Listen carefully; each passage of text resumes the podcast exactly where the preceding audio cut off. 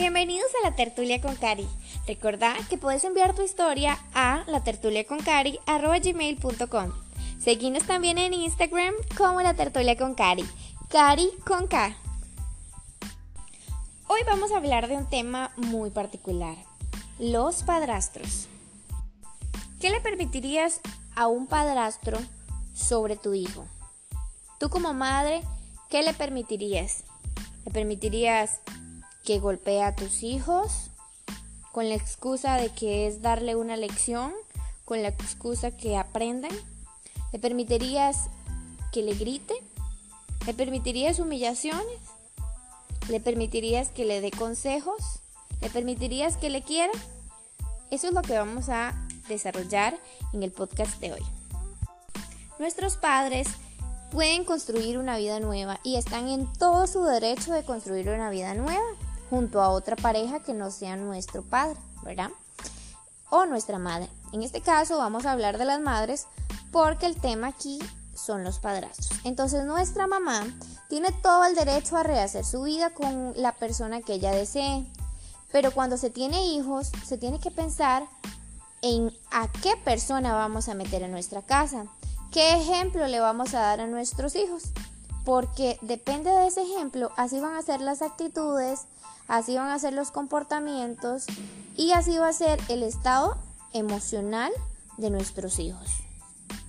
Es por esta razón que es muy importante saber a quién se ingresa a la vida de nuestros hijos y en la casa, ¿verdad? Porque si vamos a tener una relación formal con una persona, vamos a convivir todos en la misma casa. Eh, siempre escuchaba a los padres y, bueno, las madres más que todo, ay, es que los hijos crecen y que se van y yo me quedo sola. Esa es como la excusa principal, ¿verdad? Entonces, eh, no hay que poner excusas, o sea, sí está bien, no importa, los hijos crecen y se van, hacen su vida y los y los y las madres en este caso quedan solas, pero pueden no quedar solas al encontrar una persona correcta. O bueno, a la persona que se adapte a las necesidades de la otra persona. En, el caso, en este caso, de la madre. Eh, nunca vamos a encontrar la persona correcta, obviamente. Vamos a encontrar una persona que se asemeja a la persona correcta.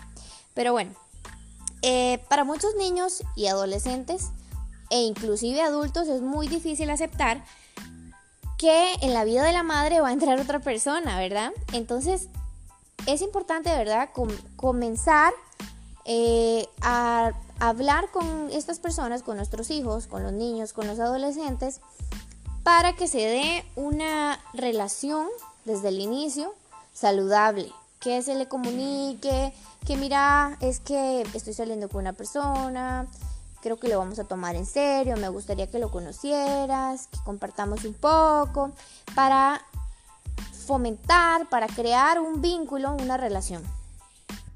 Si bien hay padrastros que se convierten en verdaderos padres para, para los hijos de, la pareja. Y, y qué grandioso cuando un padrastro es una persona que ayuda, que ama y protege a tus hijos como si fueran propios. Eso es increíble, eso es algo muy lindo y es un acto de amor, es un gran acto de amor para con su pareja y para con los hijos de su pareja. Sin embargo, también hay otro tipo de padrastro de los cuales no se puede dar ni una sola buena referencia. Eh, por cierto, esta es mi historia, este es mi caso y el de mi hermana también. Siento que yo he sido una persona muy madura desde, desde niña, desde que estaba en la escuela, porque mi mamá siempre ha sido muy abierta en cuestión a cualquier tema con mi hermana y conmigo. Cuando yo estaba en la escuela, mi mamá se juntó, porque aquí en Costa Rica decimos se juntó, se juntó con un señor mayor que ella, no tanto, pero sí mayor que ella. Em, se vino a vivir la casa de nosotras y bueno, resulta que un día mi mamá y el señor, para no decir el nombre, tuvieron una discusión y el tipo le tiró un abanico a mi mamá encima. Yo me metí a la discusión, em, y cuando me metí y le dije un montón de cosas al Señor, que de hecho en este momento y, he tratado de hacerle mente, no recuerdo, no recuerdo exactamente qué fue lo que le dije porque yo estaba tan enojada que le decía y le decía y le decía y mi mamá desde afuera gritando, ¡ay, ay! ¿Verdad? Ni siquiera, ni siquiera tuvo la decencia de decir, no, ya, silencio los dos, no, no discutan, no peleen. Bueno, yo ese día me metí en la discusión de mi mamá, mi hermana estaba en la casa y ella no se metió, ella se quedó en el cuarto calladita. Para ese entonces yo estaba en la escuela, como en quinto de la escuela, y mi hermana estaba en el colegio. Ella es cuatro años mayor que yo, entonces ella ya estaba en el colegio. Desde ese entonces, bueno, yo a mi padrastro no le volví a caer bien, nunca más, siempre le caí mal.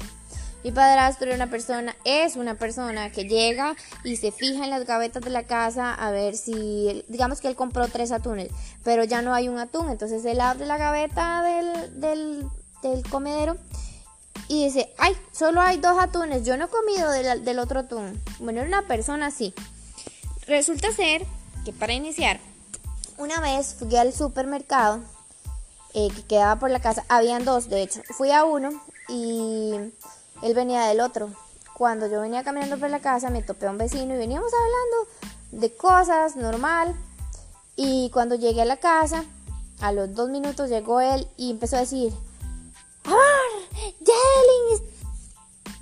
Estaba apretándose con ese mae del frente y nos va a meter en la va a meter en problemas a usted porque ese mae tiene mujer. Y no, no era la mujer, él vivía con su hermana. Pero yo no venía apretándome con absolutamente nadie, o sea, yo nada más venía hablando con mi vecino. Y era un muchachillo también. O sea, solo veníamos hablando como dos personas normales y él llegó gritando y diciendo cosas. Entonces yo le dije, hágame el favor y a mí no me grita porque yo no soy su hija y usted a sus hijos ni siquiera les grita. Bueno, ¿sabes? Tuvimos ese pleitillo ahí. Ya, yo dije, normal, vivíamos en la casa como perros y gatos, él no me hablaba, yo no le hablaba, ni nos volvíamos a ver. Pasó Luego, un día venía de comprar la comida de él y casi choca en el centro, de allá donde viven. Casi choca la moto porque alguien se le atravesó, entonces venía coleriento.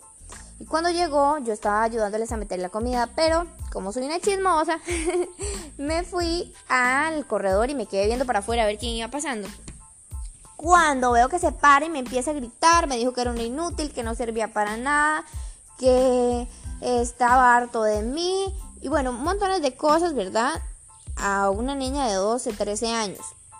Entonces yo me le paré de frente y estuvimos cara a cara y yo le dije, y le empecé a gritar cosas también y me decía, cállese. Y yo le decía, que no me callo. Y bueno, casi que me pega en ese momento. Yo nada más estaba deseando y que me pegara para ir a ponerle una denuncia. Porque mi mamá estaba ahí y mi mamá no reaccionó, o sea, no dijo nada.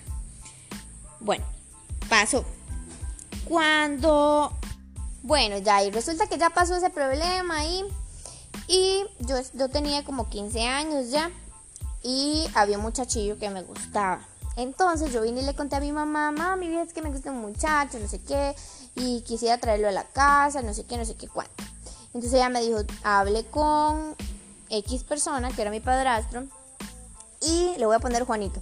Hable con Juanito, y le, pide permiso para que él venga. Entonces tuve que bajar los huevos y ir a sentarme a la par de él y decirle, hola Juanito, es que vieras que me gusta una persona y me gustaría traerlo aquí a la casa. Este, yo quisiera que me disculpe, donde yo sabía que no tenía ninguna cosa para, para pedir disculpas, o sea, no tenía por qué. Pero bueno. Juanito, ¿verdad? Y entonces Juanito me dijo, sí, está bien, sí, sí, claro, tráigalo aquí a la casa. Y resulta que ya, ¿verdad? Le dije al, chiqui, al muchachillo en ese entonces que me gustaba que viniera a la casa, que ya había hablado, que me habían dicho que sí. Ya llegó y que cuáles intenciones tiene usted con su con, con, con ella, ¿verdad? Conmigo cuáles son sus intenciones. Y yo ahora me pregunto, o sea, ¿cuáles intenciones va a tener un muchachillo con una muchachilla? ¿Casarse? No, por supuesto que no, o sea, eh, ser novios, andar por un tiempo y si al final duran tantísimos años, pues entonces eh, formar una relación. Pero obviamente uno a esa edad lo único que piensa es en eh, que va a tener un noviecillo y ya. Pero bueno, resulta ser que bueno, ese muchachito y yo él llegaba a visitarme y todo eso. Una vez me fui a quedar a la casa de un tío y seguramente mi tío pensó que nosotros ya habíamos tenido sexo y no habíamos tenido nada. Y entonces ese día casi nos asaltan en el corredor, por cierto. Salimos corriendo, nos metimos adentro y mi tío nos dijo, no se vayan a la casa, quédense a dormir aquí. Entonces nos quedamos a dormir en la casa de mi tío y mi tío nos acostó a dormir juntos. Y bueno, al final tuvimos sexo y yo por primera vez obviamente tuve sexo. Este, y listo. Mi mamá se dio cuenta, yo le conté. Eh, ella me dijo, hay que comprar pastillas de planificar para que no vaya a tener ningún embarazo no deseado. Bueno, ya compré las pastillas de planificar. Este, y un día se me perdieron las pastillas de planificar, carísimas por cierto, porque eran compradas por la farmacia. De hecho, el muchacho que era mi novio fue que me las compró. Eh, resulta que bueno, yo vine y guardé las pastillas en mi cuarto, pero se me desaparecieron y yo qué extraño. Cuando me di cuenta, me di cuenta que mi padrastro las había agarrado de mis cosas personales, o sea que anduvo rebuscando en mis cosas y las estaba, se las dio a un sobrino para que las vendiera. O sea, imagínense en el nivel de descaro. Pero bueno, este, cuando se dio cuenta de que yo ya había tenido sexo por primera vez en mi vida y que había sido con ese muchacho, este, llamó al muchacho a la casa, lo llamó cuando el muchacho llegó a la casa, todo normal, yo le dije que se había dado cuenta, que todo eso y que ocupaban hablar con él. Llegó y lo sentó y le dijo que él había deshonrado la confianza de él, que como me había cogido, bueno, todo eso, ¿verdad? O sea, que como me había cogido, entonces que tenía que darle 25 mil colones por semana. O sea, por estar conmigo, por ser mi novio, por tener sexo, tenía que darle 25 mil colones por semana. Como que si yo fuera, no sé, una mercancía el, mi novio tenía que pagar por estar conmigo. Entonces él le dijo, ¿y por qué yo tengo que pagar por estar con ella? O sea, por ser novios tengo que pagar. Entonces mi padre le dijo que sí, que tenía que pagar, que yo comía, que yo me bañaba, que una cosa y que otra. O sea, imagínense ustedes diciéndole a sus hijas de 15 años, eh, diciéndoles al novio de sus hijas de 15 años, necesito que me dé plata porque usted se acostó con ella. Imagínense, el nivel de vergüenza, de humillación, de, de lo feo que yo sentí.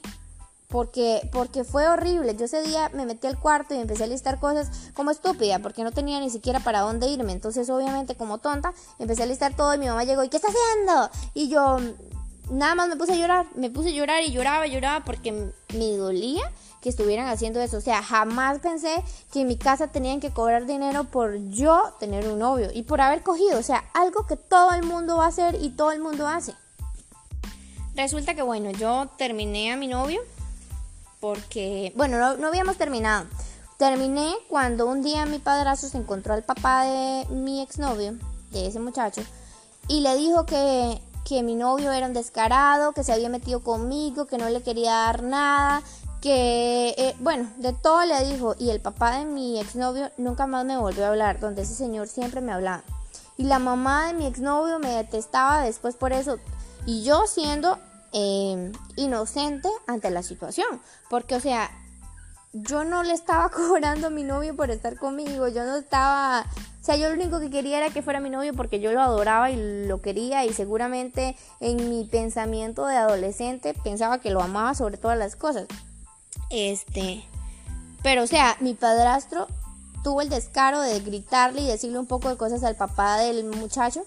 Y entonces la mamá y el papá del muchacho me detestaban. Y yo creo que hasta la fecha me detestan. O sea, imagínense en el nivel de descaro de mi padrastro. Pero bueno, voy a seguir contándoles mi historia. Resulta que este todavía yo no había terminado con él. O, sí había terminado con él, pero seguíamos mensajeando ahí. Un día llegó un tipo a la, a la casa. Ellos lo invitaron. Mi, mi padrastro y mi mamá lo invitaron a la casa. Y lo. Y como era un tipo de plata, no voy a decir el nombre, tiene esposa y le gustan las chiquillas, de hecho.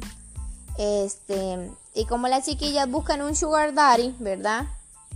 Entonces, el tipo le gustaba yo, o sea, estaba interesado en mí, pero obviamente a mí no, era un señor no me interesaba, ni aunque tuviera plata, ni aunque tuviera finca, ni aunque tuviera de todo, no me interesaba. Resulta que mi mamá y mi padrastro, principalmente mi padrastro, me mandó a traer hielo a las horas de la noche con el tipo al centro del lugar donde vivíamos. Y el tipo paró en una parada de buses orilló el carro y paró y yo estaba con el teléfono así, con el pelo en la cara y yo escribiéndole al que en ese entonces era mi novio, que es el muchacho con el que tuve sexo por primera vez. Este, y le dije que tenía miedo, o sea, que estaba asustada, que me daba miedo que ese tipo me hiciera algo, que se acababa de orillar. Y resulta que el tipo se orilló a la, ca a, a la parada esta de buses, estaba oscuro y me decía, deme un beso. ¿por qué no me da un beso? Y yo le decía, no, no quiero, no, no quiero. Y bueno, gracias a Dios el tipo no, no hizo a más porque si me hubiera abusado ahí, lo hubiera podido hacer porque me mandaron con él. Entonces, o sea, si él hubiera querido abusar, me lo hace.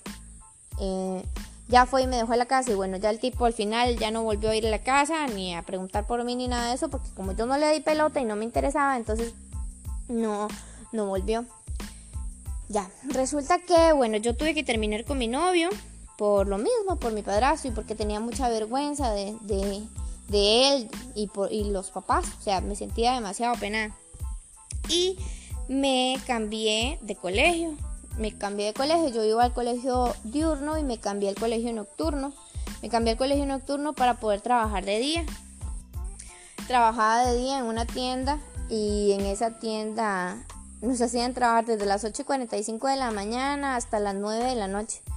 Era demasiado cansado, nos pagaban 10 mil colones por día, eh, eran, bueno, un maltrato horrible, pero bueno, a veces eh, cuando salía más temprano, o yo pedía permiso para salir más temprano, de hecho, para poder ir al colegio, siempre llegaba tarde, llegaba como a las 7 de la noche y entrábamos a las 6. Entonces llegabas ahora corriendo a, a estudiar. Y así, bueno, saqué cuarto de colegio completo, iba con unas buenas notas, todo bien. Y este, cuando estaba en quinto grado, conocí al que ahora es mi esposo, tenía 17 años yo. Y eh, una vez él y yo salíamos a escondidas de mi padrastro. Mi mamá sí sabía, pero yo salía a escondidas de mi padrastro porque si se daba cuenta iba a empezar a cobrar mi plata más de la que ya le estaba dando, porque o sea, yo trabajaba y le daba a él eh, plata por, por quincena, tenía que darle 50 mil colones por quincena. Mi papá me mandaba de vez en cuando 30 mil colones, así como para que me ayudara para el colegio. Entonces con eso yo a veces me compraba las copias, pagaba pasajes, este, pero o sea, 30 mil colones no son absolutamente nada. Son y no son absolutamente nada. Entonces, bueno, resulta que un día ya yo tuve que dejar de trabajar porque tenía que ir mucho a clases y estaba en quinto grado, iba a salir del colegio, entonces tenía que ponerle bastantísimo. Cuando una vez el muchacho este con el que es mi esposo ahora iba a cumplir años, faltaban como, no sé, una semana para que cumpliera años, yo tenía 20 mil colones nada más y fui y le compré una camiseta que el precio decía 7 mil y algo y no mentiras, valía 2.500 y le compré una billetera que me costó 15, eh, 5 mil colones. Eh, y bueno, ya le hice el regalito. Lo tenía ahí guardado en la casa. Pero resulta que mi mamá lo vio y me dijo, no mentiras, mi mamá lo vio y buscó mi cartera y mi cartera solamente había 10 mil colones, ¿verdad?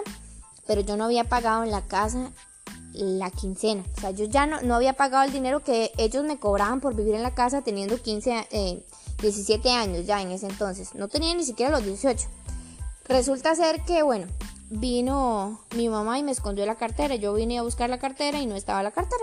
Entonces le digo yo, mami, ¿usted vio mi cartera? Sí. Yo, dice, se la agarré porque usted no ha pagado aquí en la casa y anda gastando plata comprándole cosas, dice, a ese, a ese muchacho.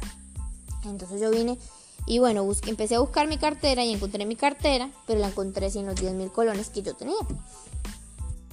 Resulta ser que yo vine y me molesté. Yo le dije, qué barbaridad, en esta casa no hay nada de privacidad, usted todo se lo esculca a uno, usted todo lo busca, eh, estoy harta, estoy cansada.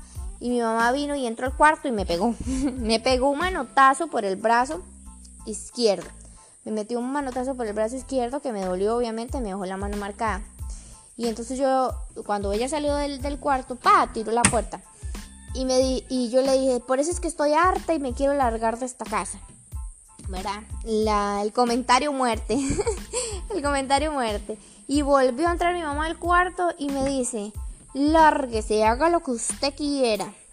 Y bueno, ese día me fui corriendo para la casa de mi hermana, que vivía como a 200 metros de la casa de mi mamá, y lloraba y lloraba y lloraba, porque, o sea, me sentía como entre la espada y la pared. Llamé a mi papá, y mi papá me dijo que ya, y que no podía hacer nada, porque había una. O sea, es muy complicado, porque mi madrastra y mis hermanas tal vez no, no están. Eh, ¿Cómo les explico? Bueno, yo soy parte X de la familia de, la familia de mi papá, que son mis hermanas y mi madrastra, o sea, soy, soy parte X, entonces mi papá no podía hacer absolutamente nada por mí. Este, y le conté al que, al con el que yo andaba, porque ni siquiera éramos novios, solamente andábamos, le conté de que había pasado eso. Y entonces él me dijo, búscate una casa ahí baratilla y yo te ayudo a pagarla. Porque como yo estaba trabajando, entonces podíamos pagarla entre los dos. Pero él nada más era como para ayudarme, no era, no era que iba a ir a vivir conmigo, supuestamente. Bueno, resulta que pasaron los días em, y como un viernes me dice él, mi tía tiene unos apartamentos pero valen X cantidad de plata y hay que pagar luz y agua por aparte y bueno, todo eso. Entonces un día me dijo que la mamá tenía un departamento atrás de la casa de, de ella que nos iba a ayudar, entonces que, que alistara mis cosas y que nos fuéramos.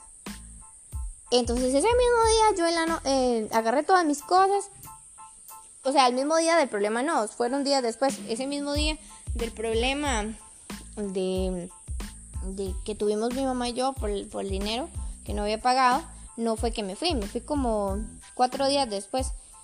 Entonces, el que era, el con el que yo andaba entonces me dijo, alistate todas las cosas, en la noche paso por usted. Y de verdad, o sea, yo corriendo alisté todas mis cosas y le dije a mi mamá, me voy a ir de la casa, me voy a juntar. Y ella me dijo, ay, de verdad, qué bueno. O sea, con 17 años. Me faltaba un mes para cumplir 18 años y con 17 años me dijo, ay, de verdad, en serio, qué felicidad. O sea, jamás, uno no debería de aceptar que su hijo de 17 años se vaya a juntar sin, sin, sea, sin siquiera haber terminado el colegio. Yo apenas venía a terminar, o sea, terminando así el colegio fue. Pero bueno, no todos pensamos de la misma manera, ¿verdad? Y bueno, sí, eh, fue complicado, o sea, yo sé que hay situaciones, historias que son muchísimo más complicadas que la mía, por supuesto. Hay personas que sufren de abuso por parte de sus padrastros, abuso sexual, que obviamente es un delito y que, que muchas veces no denuncian por por este muchas veces no se denuncia por salvar a la mamá porque la porque la mamá le ruega a uno porque la mamá dice no pero bueno en mi caso no fue así no no hubo abuso sexual pero hubo Hubo mucho abuso psicológico y emocional porque a mi hermana y a mí nos, nos destruyó muchas cosas que él hizo eh, y que nos duelen aún y que a veces, de hecho un día estábamos viendo un TikTok donde sale una muchacha, bueno, hay una canción que dice, lo importante es que sean felices, algo así, no soy muy diestra, diestra la cantada, pero este, esa canción y decía una muchacha haciendo la dramatización, eh, que era la hermana mayor y se iba a ir, y la hermana menor. La hermana mayor se va y la hermana menor queda diciendo, lo importante es que sean felices. ¿Qué significa? Significa que ya una salió de eso y, y, por lo menos se libró del sufrimiento que vivía en la casa, pero que la otra sigue ahí, pero le desea el bien a la otra. Y bueno, ese, ese TikTok es de mi hermana y yo yo se lo etiqueté a mi hermana y bueno, fue, fue un mar de lágrimas porque las dos lloran todavía, todavía después de muchos años de no vivir en la casa este, y de haber pasado todo eso, todavía nos, nos duele y todavía hay una espina en el corazón de nosotras ahí que, que nos lastima cada vez que recordamos todas esas, esas cosas que, que pasamos por culpa de una persona que, que mi mamá metió a la casa por enamorarse. Pero bueno, Entonces, ya para finalizar, quiero decirle a todas las mujeres que tienen hijas, que tienen hijos, que, que, están en una relación nueva o que tienen un, un compañero al lado, que ojalá que sea eso, un compañero, un compañero que pueda ayudarle con sus hijos, a guiarlos por el buen camino, a darles consejos, pero que no sea una persona que, que lastime a sus hijos, que lastime emocionalmente a sus hijos, que la lastime a usted. Em, si, como dicen dicho por ahí, si usted quiere la gallina, tiene que querer a los pollitos, ¿verdad? Entonces, entonces que ojalá que ese dicho sí sea así, que de verdad le quieran a usted, pero que también le quieran a los hijos, porque de qué sirve que la quieran solo a usted y que maltraten a sus hijos. Eh, recordemos que los hijos no vienen al mundo porque quieren, los hijos vienen al mundo porque uno los trae al mundo. Entonces es responsabilidad de uno como padre o como madre darles una calidad de vida tanto emocionalmente como económicamente. Este no permitan, de verdad, no permitan mamás abusos contra sus hijos y mucho menos de una persona que, que no, que puede estar de paso o que no es una persona eh, legalmente o biológicamente familiar de, de, sus hijos, ¿verdad? Si yo sé que hay muchas personas que, que los padrastros son como papás, que hasta le pegan a sus hijos, pero no, no, no debería de ser así, porque querer, amar, no es golpear, no, no es gol no, no es, eso no es querer, eso no es amar. De verdad, cuiden la salud mental de sus hijos y cuiden su propia salud mental para que no tengan que pasar cosas como la que yo viví o cosas muchísimo peores. Muchísimas gracias por escucharme y de verdad espero que sigan escuchándome. Me gustaría poder compartir con todos y todas diferentes historias de las que yo he vivido y de las que ustedes han vivido. Muchas gracias por escuchar este podcast de la tertulia con Cari. Pueden enviar sus historias a la o a nuestro Instagram la tertulia con Cari. Cari con K. Que tengan un excelente día, noche, tarde o mañana. Depende de qué hora escuchen este podcast.